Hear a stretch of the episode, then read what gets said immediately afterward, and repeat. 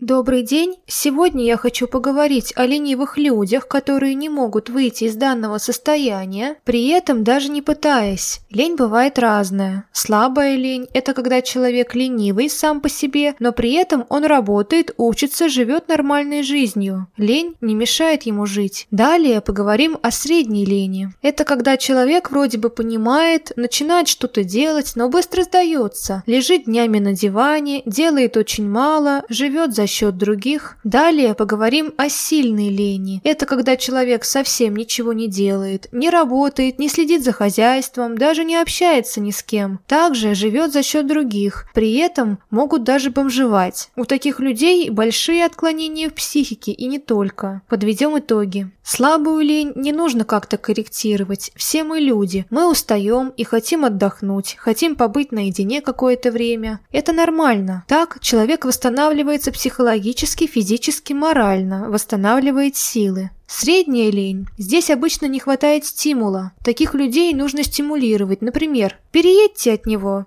Или же наоборот, человек не должен сидеть на вашей шее, вас нет, еды и денег у него тоже не будет. Кушать захочет, в квартире жить с комфортом, в интернете посидеть. От лени не останется и следа. Теперь поговорим о высокой лени, когда человеку все равно на свою жизнь. Здесь нужна консультация психолога однозначно. Нужно выявить причины такого поведения. Еще добавлю, я не могу вам советовать, я рассказываю вам как, может быть, было бы лучше сделать правильно? Но конкретной ситуации я не знаю. Что происходит у вас в семье, в доме, в квартире, я не знаю. Поэтому вам виднее и лучше будет, как поступить. Если вам тяжело и вы не можете справиться с этим человеком, вы не можете от него переехать, вы не можете его бросить, приходите к психологу и будем работать. Спасибо за внимание и до новых встреч!